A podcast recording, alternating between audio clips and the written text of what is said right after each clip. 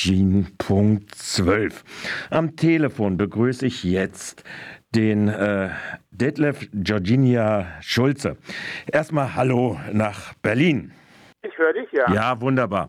Gut, also, Detlef Georginia Schulze ist Autor auf links unten unter Klarnamen gewesen. Er ist auch derjenige gewesen, der versucht hat, das Archiv von Indymedia äh, nach der Verbotsverfahren äh, in dem Internet zugänglich zu machen. Er hat es da mal auf seiner Privatseite äh, gespiegelt gehabt. Er ist jetzt nach wie vor ein Autor auf einem Taz-Blog und auch in verschiedene andere Hinsicht. Er hat zu dem jetzt laufenden Verfahren gegen Radio Dreieckland da auch sehr umfänglich und kompetent Stellung bezogen. Erstmal dafür vielen Dank. Äh, meine erste Frage an dich, der ja diese Geschichte von links unten in die Media verfolgt hat. Äh, du bist ja selbst Objekt von Strafmaßnahmen, die aus Baden-Württemberg angestoßen worden sind, geworden, als du diesen Spiegelungsversuch zu diesem bis zum äh, 26. August publizierten Artikel auf links unten in die Media machen wolltest. Wie ist denn dieses Strafverfahren eigentlich ausgegangen? Das sind äh, zwei unterschiedliche Sachen. Äh, vorher vielleicht noch eine kleine Korrektur zu meinem zweiten Vornamen, der ist Georgia ohne N. Ah. Ähm, ansonsten ähm, also es gab zwei Sachen, die ich mitgemacht habe. Also eine Sache alleine, das ist diese Spiegelung und eine andere Sache war unmittelbar nach dem Verbot von links unten in die Media. Ähm, das war ja im äh, August 2017, dass das äh, Bundesinnenministerium einen von ihm Verein genannten, äh, äh also links unten als Verein bezeichnet hat und das äh, verboten hat. Und da hatten Peter Nowak und Achim Schill, die genauso wie ich Texte bei links unten mit ihren klaren Namen geschrieben hatten, eine Protestserklärung veröffentlicht und daraus resultierte ein Ermittlungsverfahren, was daraus zustande kam, dass äh, das äh, baden-württembergische Innenministerium, das baden-württembergische LKA darüber informierte und das LKA dann wiederum das LKA in Berlin äh, darüber informiert hatte. Ja. Und äh, dieses Verfahren verjährte irgendwann und dann wurde Anfang 2020, also kurz bevor die mündliche Verhandlung äh, vor dem Bundesverwaltungsgericht über das Verbot war, von Leuten das Archiv ins Internet gestellt. Ich hatte selber die kompletten Daten nicht, sondern halt irgendwie meine eigenen Sachen und ein paar andere Sachen, die ich hier finden konnte, zur Hand und war dann sehr zufrieden, dass man die Sachen wieder lesen kann und äh, hatte mich entschlossen, dieses äh, Archiv zu spiegeln.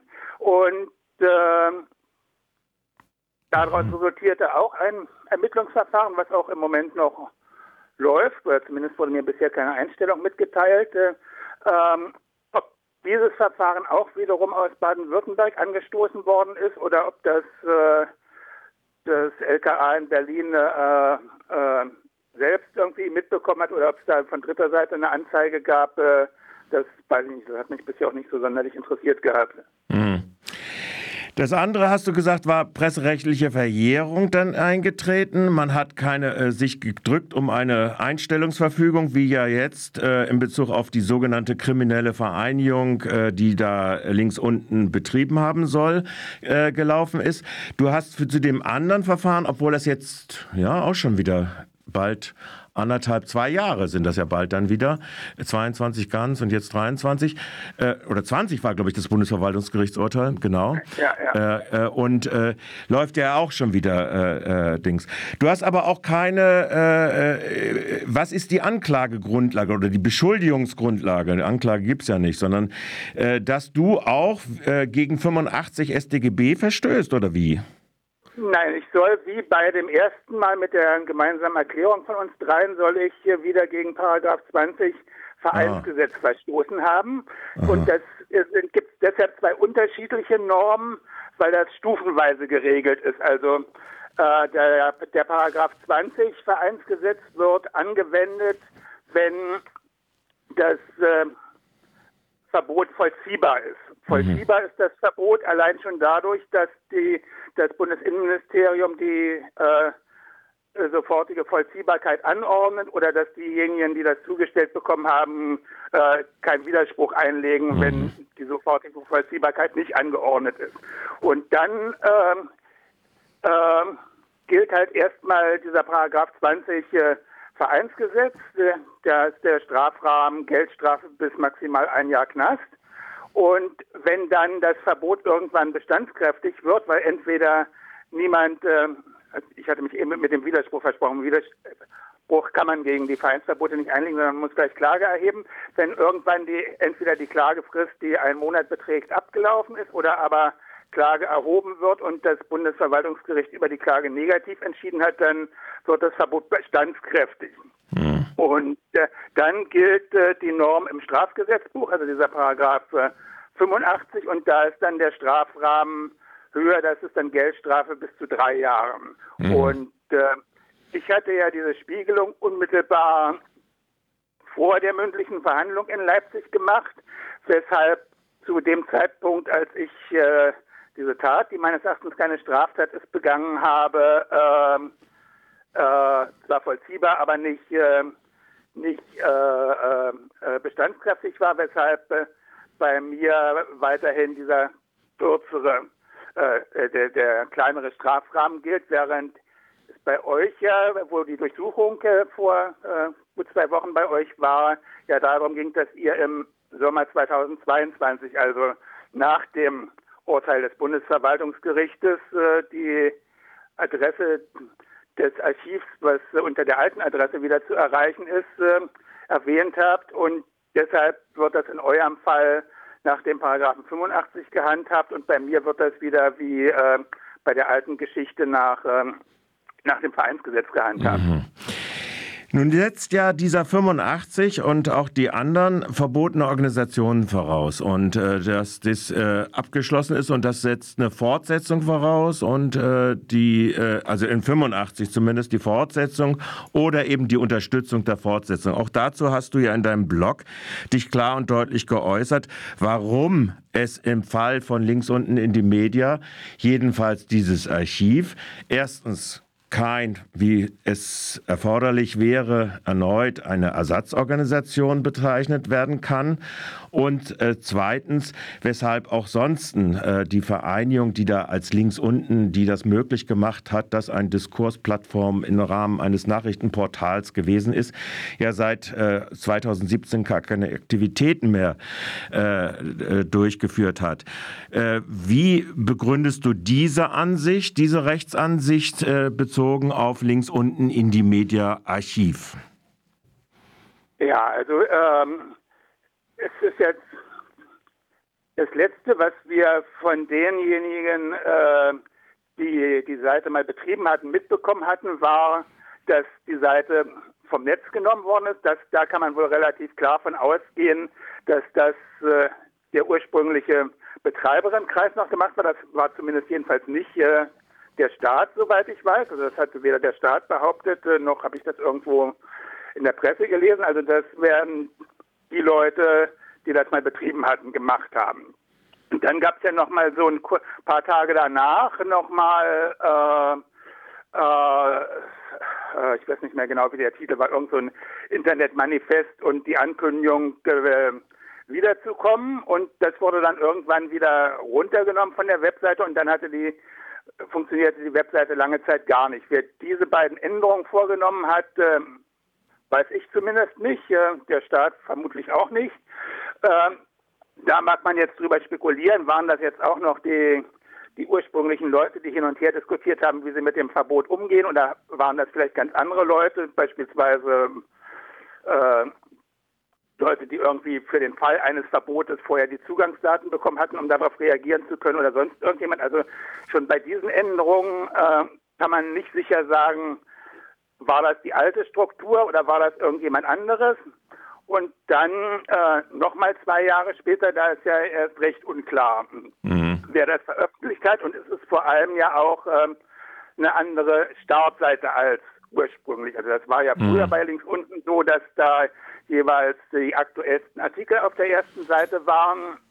Und jetzt ist halt so ein kurzer historisierender Text, äh, wo zumindest die Leute, die es gemacht haben, oder die vielleicht auch nur eine einzelne Person, das geht ja auch nicht daraus hervor, ähm, ähm, nicht äh, sagen, ob das nun die alten Betreiberinnen waren oder irgendjemand, der die Daten sich oder die sich die Daten vorher aus dem Netz gezogen hat. Da gibt es ja auch so eine Cracker-Software, mit der man komplette Seiten runterladen kann und dann die Möglichkeit hätte, sie selber wieder anschließend hochzuladen im Bedarfsfalle oder ob die Daten irgendwie von den ursprünglichen Leuten zu anderen Leuten gewandert sind, die das hochgeladen haben oder ob das äh, einzelne Leute aus der ursprünglichen Struktur. Das weiß man ja alles nicht. Ich will das auch gar nicht so genau wissen.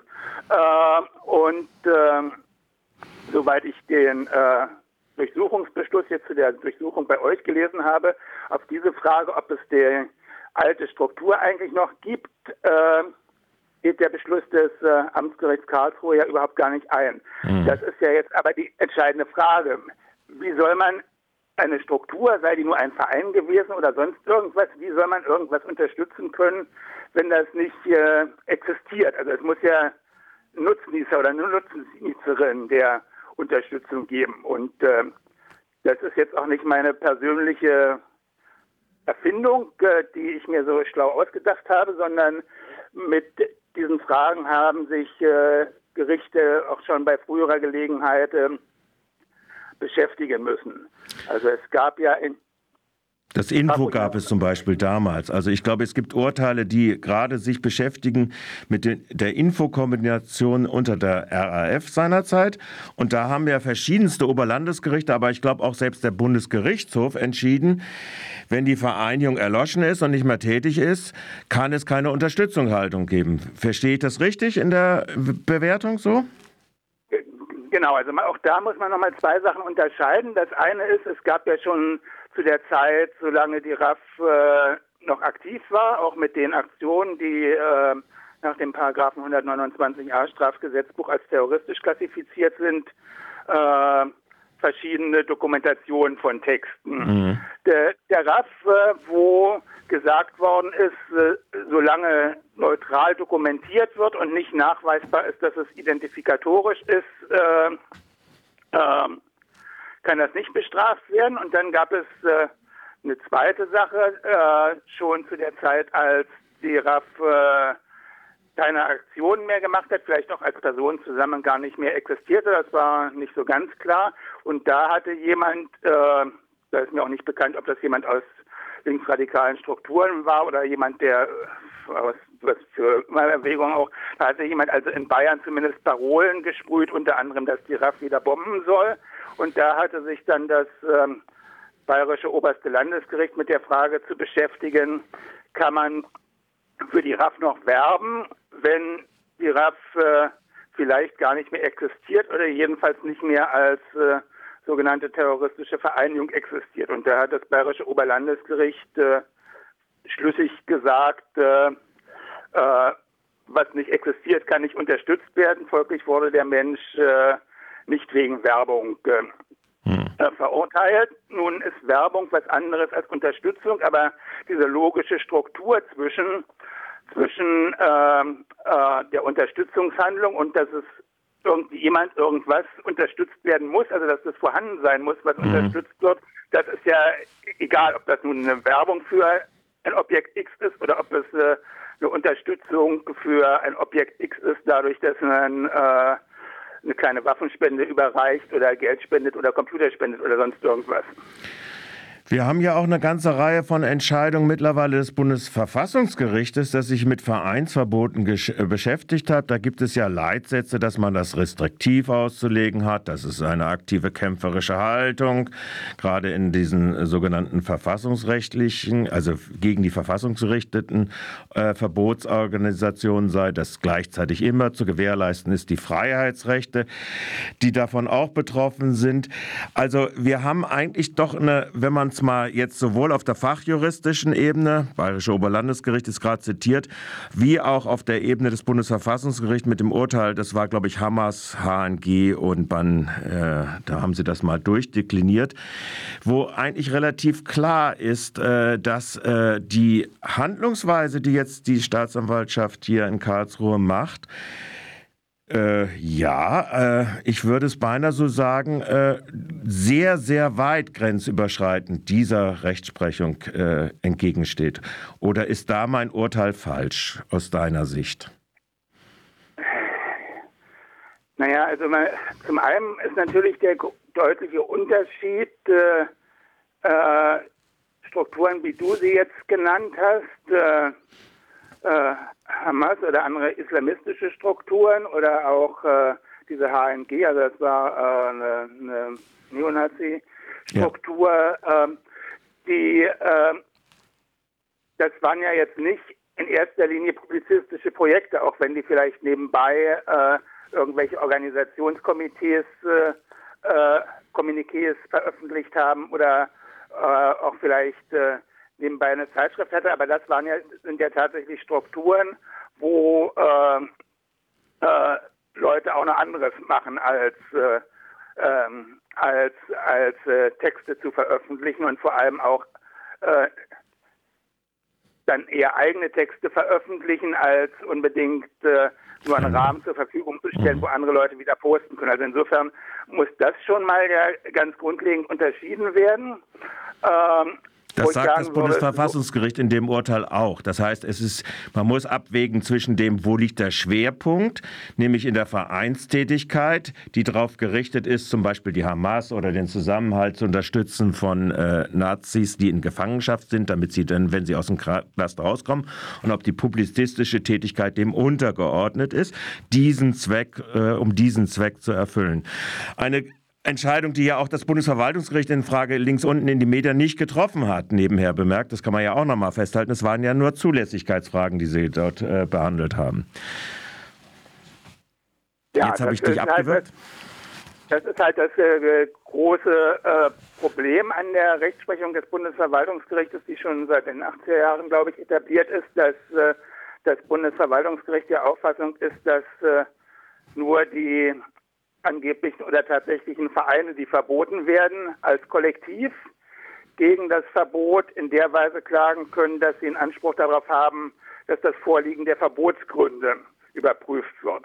Wenn jetzt einzelne Leute, äh, beispielsweise die, denen das äh, oder insbesondere diejenigen, denen diese Verbotsverfügung dann jeweils im Einzelfall zugestellt wird, klagen, dann sagt das Bundesverwaltungsgericht, dann wird nur überprüft, äh, äh ob es überhaupt eine vereinsförmige Struktur ist und das Ganze nach Artikel äh, 9, also nach der Vereinigungsfreiheit Grundgesetz zu entscheiden ist oder ob das vielmehr äh, ein Eingriff in die äh, individuelle Handlungsfreiheit der äh, Verbotsadressatinnen ist. Und äh, äh, das äh, führt dann halt dazu, dass wenn entweder die Struktur gar nicht so kollektiv organisiert ist, dass sie äh, handlungsfähig ist oder sich nicht darüber einigen kann, ob Klage erhoben wird, äh, äh, das Vorliegen der Verbotsgründe gar nicht überprüft wird.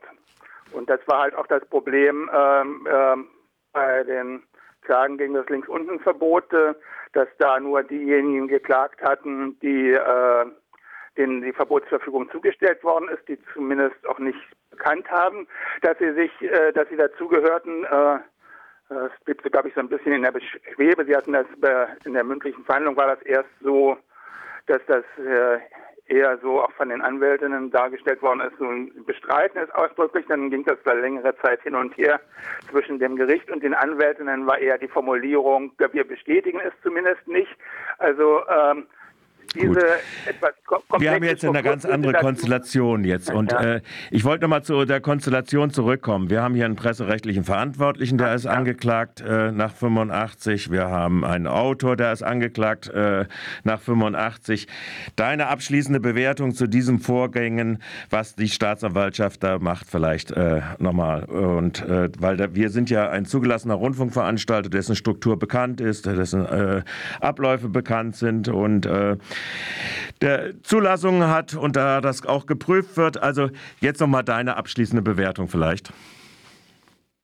Ja, also eine Prognose ähm, mag ich nicht geben, weil das Problem ist, du hast das so ein bisschen dargestellt an der Rechtsprechung des äh, Bundesverfassungsgerichts. Das betont immer sehr stark, was alles äh, nicht zulässig ist und dann kommt halt aber ziemlich oft halt äh, doch bei raus, äh, äh, das Verbot ist zulässig oder die Bestrafung ist zulässig.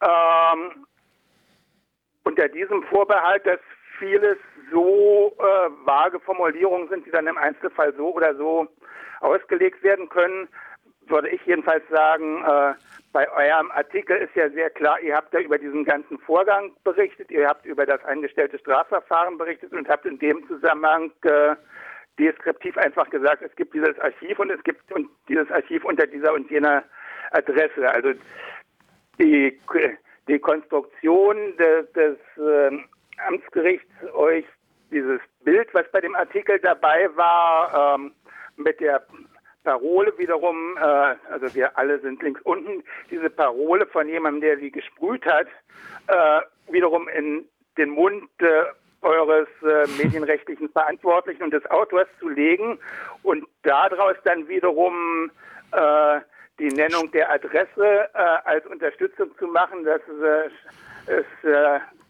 ziemlich weit an den Haaren herbeigezogen. Das ist ja ein, in Wirklichkeit einfach eine reine Berichterstattung darüber. Es gab das Verbot, es gab Protestaktionen dagegen, gegen, wie man beispielsweise mit dieser Parole sehen kann. Es gab ein strafrechtliches Ermittlungsverfahren, was eingestellt worden ist und äh, es haben Leute dieses Archiv wieder ähm, online gestellt. Das ist vielleicht auch nochmal eine interessante Frage. Ich weiß das gar nicht. Vielleicht habt ihr das mitbekommen. Wurde eigentlich damals, als das ähm, Archiv äh, online gestellt worden ist und gegen die unbekannten Leute, die das gemacht hatten, äh, ein Ermittlungsverfahren eingeleitet? Mir völlig unbekannt. Ich weiß nur, dass es, äh, soweit ich informiert bin, keine äh, äh, Verfügung gibt, dass dieses Archiv als Ersatzorganisation bewertet wird oder als Fortsetzung äh, genau, ja. Äh, bewertet ja. wird. Also das ist mir sicherlich bis heute nicht bekannt und es steht auch in keinem dieser Durchsuchungsbeschlüsse des Amtsgerichtes ja. Karlsruhe so drinne. Mit dieser Frage haben Sie sich erkennbar nicht auseinandergesetzt und von daher bin ich auch sehr optimistisch in dieser Geschichte. Detlef Georgia äh, Schulze, ich bedanke mich recht herzlich für deine Zeit äh, in dieser Angelegenheit unseres Verfahrens, äh, dass du da Stellung bezogen hast und auch nochmal den historischen Kontext, den historischen Vorbau all dieser Verfahren in Bezug auf das links unten dargestellt hast. Und ich wünsche dir einen schönen Tag heute und bedanke mich, wie gesagt, nochmal. Äh, wir haben jetzt noch gleich 20 äh, Minuten ungefähr, da müssen wir noch ein paar andere Sachen bringen. Okay? Ich danke dir. Ja, viel, viel Erfolg für die ja, Dankeschön. Also, tschüss. Tschüss.